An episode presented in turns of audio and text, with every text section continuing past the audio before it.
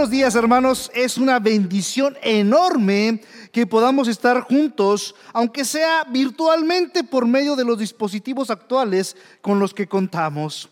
Pero aún así les extrañamos y por lo tanto oramos y esperamos que toda esta situación se vaya diluyendo con el favor de Dios y podamos pronto reunirnos en su nombre para seguir formando la gran familia de Dios.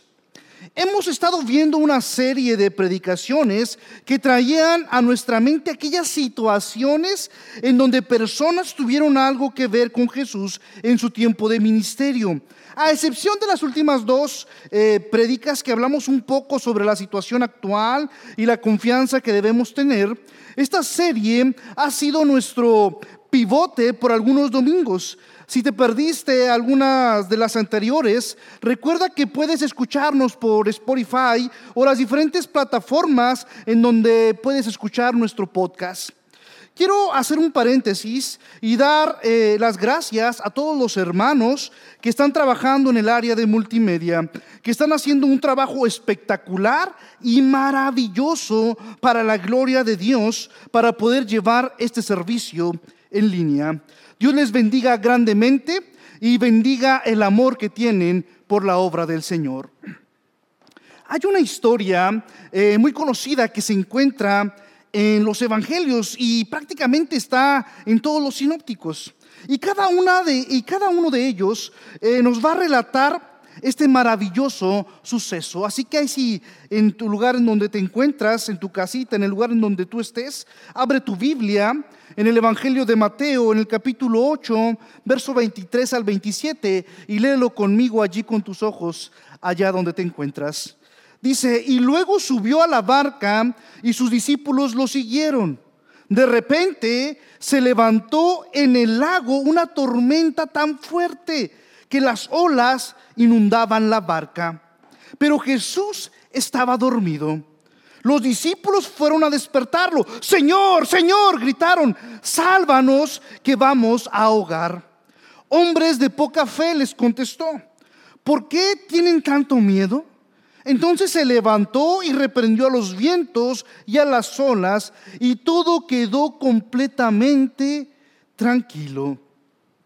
Los discípulos no salían de su asombro y decían, ¿Qué clase de hombre es este que hasta los vientos y las olas le obedecen?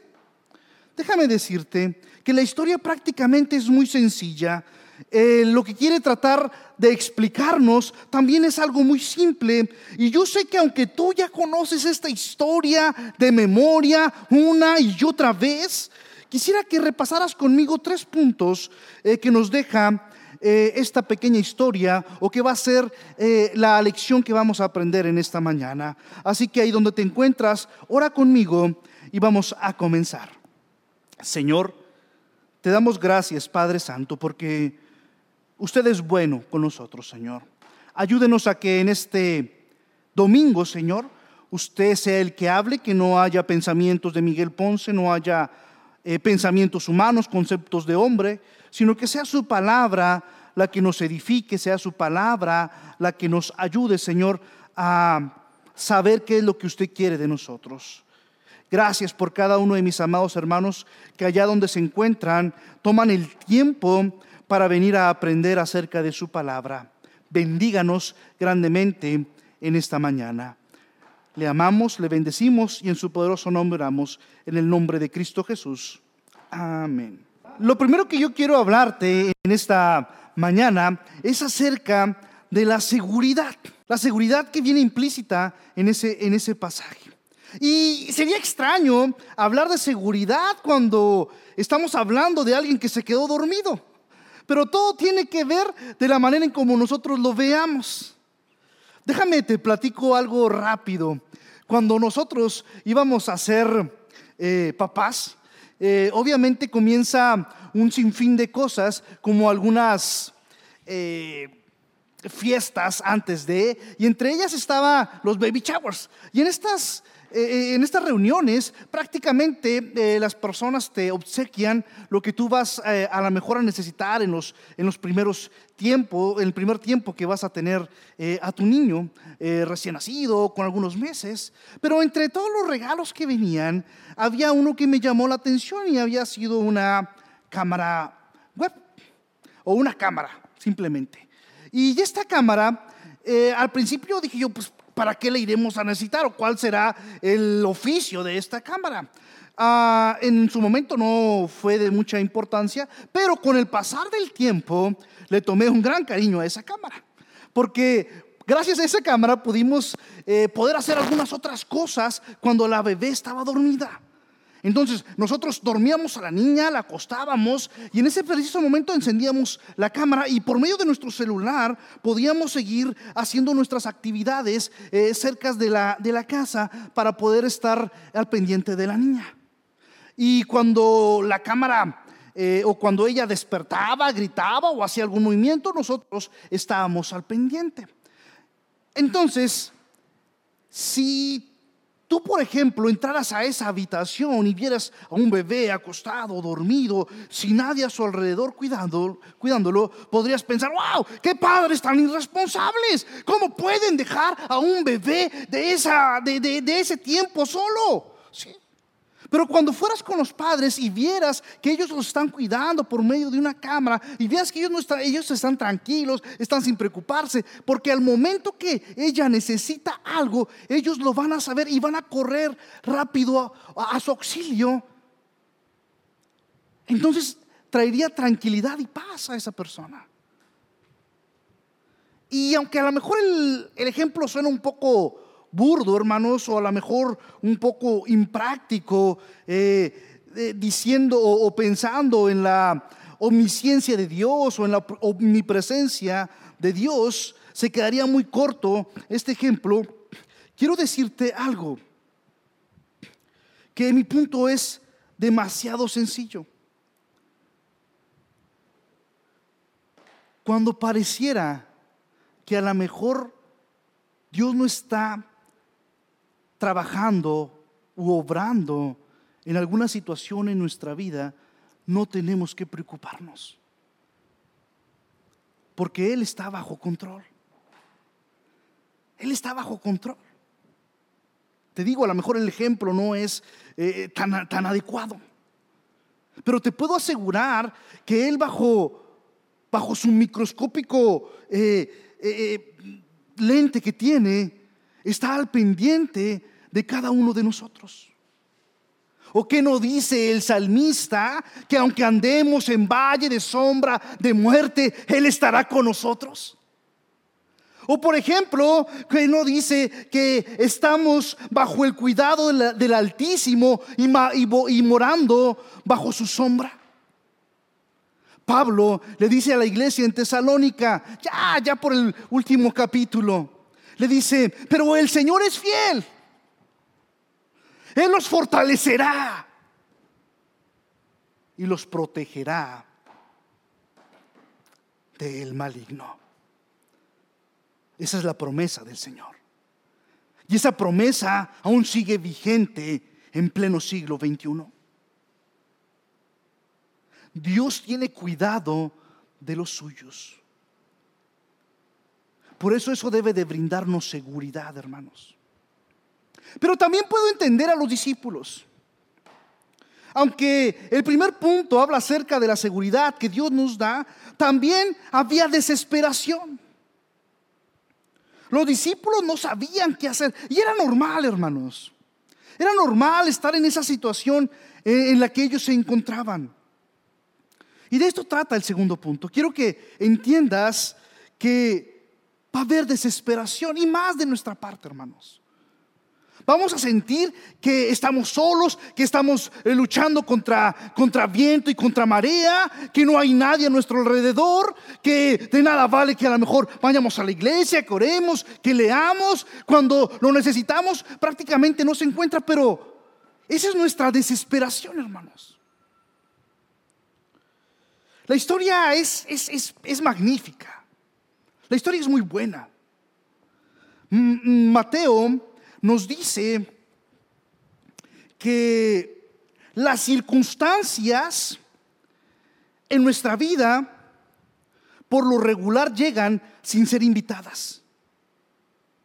Dice que de repente se levantó una ola gigantesca. Eso es lo que dice la palabra de Dios. Dice, de repente se levanta una ola gigantesca que comienza a inundar la barca, comienza a llenar todos los lugares. Los discípulos ven esa ola, se comienzan a asustar.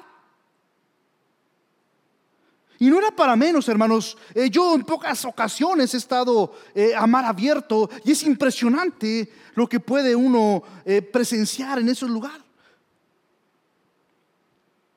Pero el versículo dice que de repente se levantó una ola.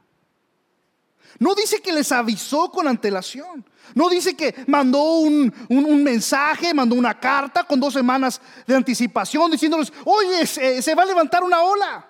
No, no dice eso el versículo. Dice que de repente se generó esa situación.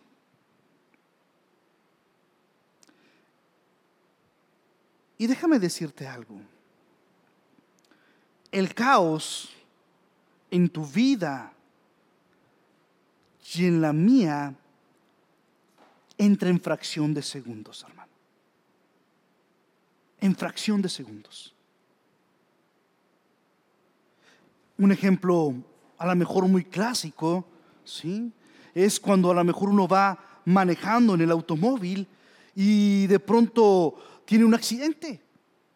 Chocamos o de pronto alguien nos da un golpe. Y te puedo asegurar que nadie, absolutamente nadie, se levanta en la mañana y dice, ay, eh, este es un buen día para chocar. No, nadie hace eso. Nadie de los que estamos aquí, hermanos, nos levantamos pensando que vamos a tener un accidente. Inclusive, fíjate, tanto no está en nuestras mentes que muchos ni siquiera seguro tenemos. Imagínate, hermano, ¿cuánto te puedo decir que nadie está en nuestros planes que pase una situación así? Sin embargo, pasan. Sin embargo, las situaciones suceden. ¿Por qué? Porque prácticamente, mis amados, estamos en este mundo. Y así como pasa un accidente, pasa un diagnóstico de una enfermedad, pasa un despido de trabajo, pasa una situación que afecta a nuestra vida. Aunque nosotros no lo hagamos presente el caos en nuestra vida, siempre va a estar latente. Porque en esta vida nos movemos. Porque prácticamente estos cuerpos están destinados a vestirse de inmortalidad, pero antes tienen que dejar este cuerpo de mortandad. Porque somos descuidados con nuestra salud, porque estamos expuestos a los errores humanos, porque simplemente estamos aquí y al estar aquí va a haber aflicción. El Evangelio de Juan dice, no se turbe vuestro corazón. Creed en Dios. Siempre me ha gustado el Salmo 121 y mi esposa es testigo de que lo he recitado un sinfín de veces. Y me gusta porque dice, no permitirá que tu pie resbale. No se adormecerá el que guarda a Israel. Los discípulos tuvieron o debieron haberse acordado de ese salmo. No se adormecerá el que los cuida. No, tendrá, tendrá una siesta, no dormirá de más, porque Él está al pendiente y al cuidado de todos nosotros. Es lo que quiere decirnos el salmista. Es la promesa que quiere Él que nosotros tengamos latente en nuestra mente y en nuestro corazón. Porque las promesas que funcionaron ayer siguen funcionando hoy. Entonces, el pasaje nos habla acerca de la seguridad, que es estar en Dios. Nos habla de la desesperación que tuvieron los discípulos. Pero me fascina el último punto que nos dice este pasaje. Nos habla acerca de la esperanza. Yo sé que tú me vas a decir, oye hermano, te estás brincando, este, porque tú eres, tú eres el Señor, tú eres Dios. Pedro hace la gran confesión. No, no, no. Yo quiero que nos enfoquemos en la esperanza. Porque al final el verso nos dice que después de la tormenta hubo gran bonanza. ¡Wow! Impresionante. Hubo una gran tranquilidad. Hubo una, eh, una paz envidiable. Pablo les dice algo a los corintios en su, en su segunda carta, allá por el capítulo 4. Un pasaje muy conocido. Dice, porque esta leve tribulación momentánea produce en nosotros un cada vez más excelente y eterno peso de gloria. La nueva versión internacional lo dice de esta manera, pues los sufrimientos ligeros y efímeros que ahora padecemos producen una gloria eterna que vale muchísimo más que todo sufrimiento. La pregunta es, ¿de qué leve tribulación nos está hablando el apóstol Pablo? Porque dice, estos sufrimientos ligeros y efímeros van a pasar,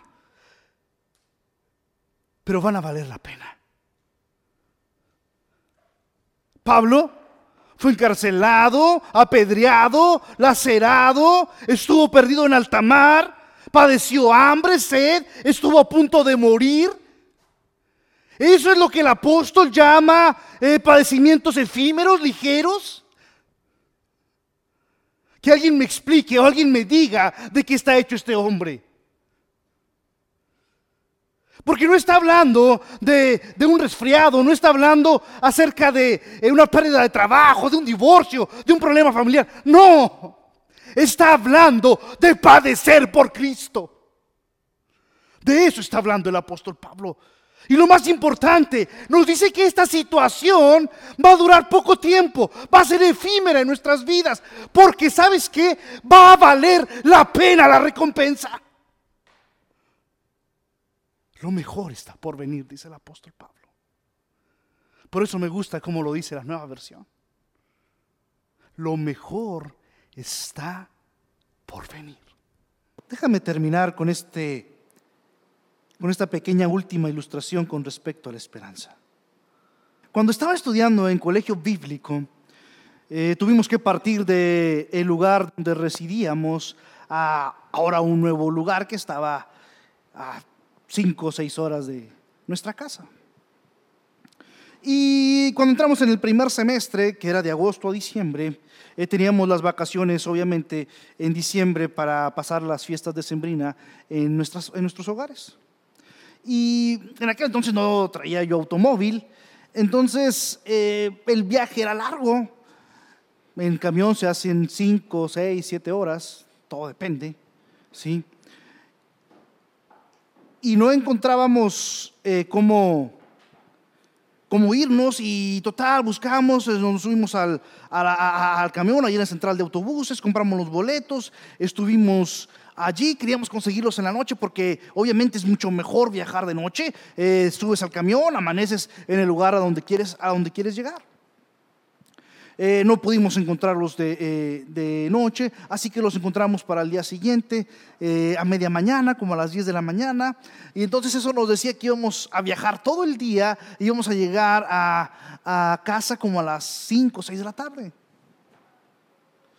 Y usted sabe que no es lo mismo viajar de noche que viajar de día. Viajar de día es un problema.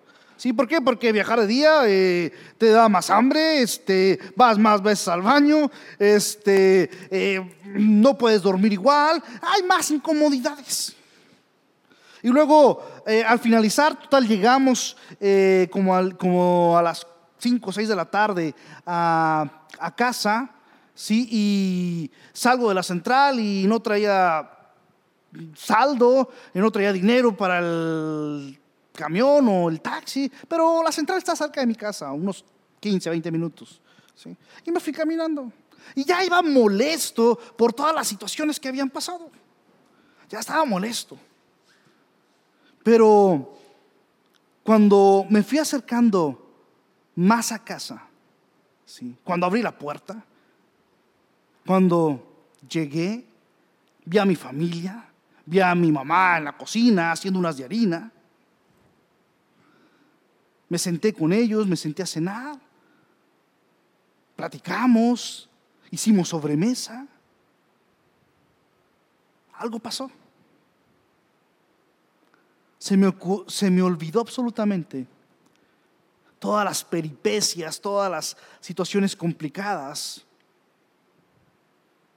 para poder llegar a casa. Porque ya estaba allí. Ya estaba en casa nuevamente. Y no había lugar más maravilloso en el cual yo pudiera estar. Y creo que eso es lo que el apóstol Pablo nos quiere decir en este pasaje. Que prácticamente en esta vida vamos a pasar un sinfín de dificultades, un sinfín de problemas, un sinfín de situaciones desagradables, que a lo mejor no van a estar en nuestras manos solucionarlas. Pero dice el apóstol Pablo, no te preocupes. No te preocupes porque yo te garantizo, sí, que va a valer la pena cuando ya estés en casa. Y va a valer la pena. Te puedo asegurar que va a valer la pena cuando ya estemos en casa ahí donde te encuentras, vamos a hacer una oración para terminar. Señor, te damos gracias, Padre Santo. Gracias porque eres bueno, porque eres maravilloso con nosotros. Ayúdanos, Señor, a que cualquier situación en nuestra vida, por complicada o difícil que se vea, Señor, tú seas quien nos sostenga, tú seas quien nos cuide. Te amamos, Señor, te bendecimos Confiamos en ti. Te damos gloria, honra al que es Rey de Reyes y Señor de Señores. Y en su poderoso nombre oramos. En el nombre de Cristo Jesús. Amén. Dios los bendiga.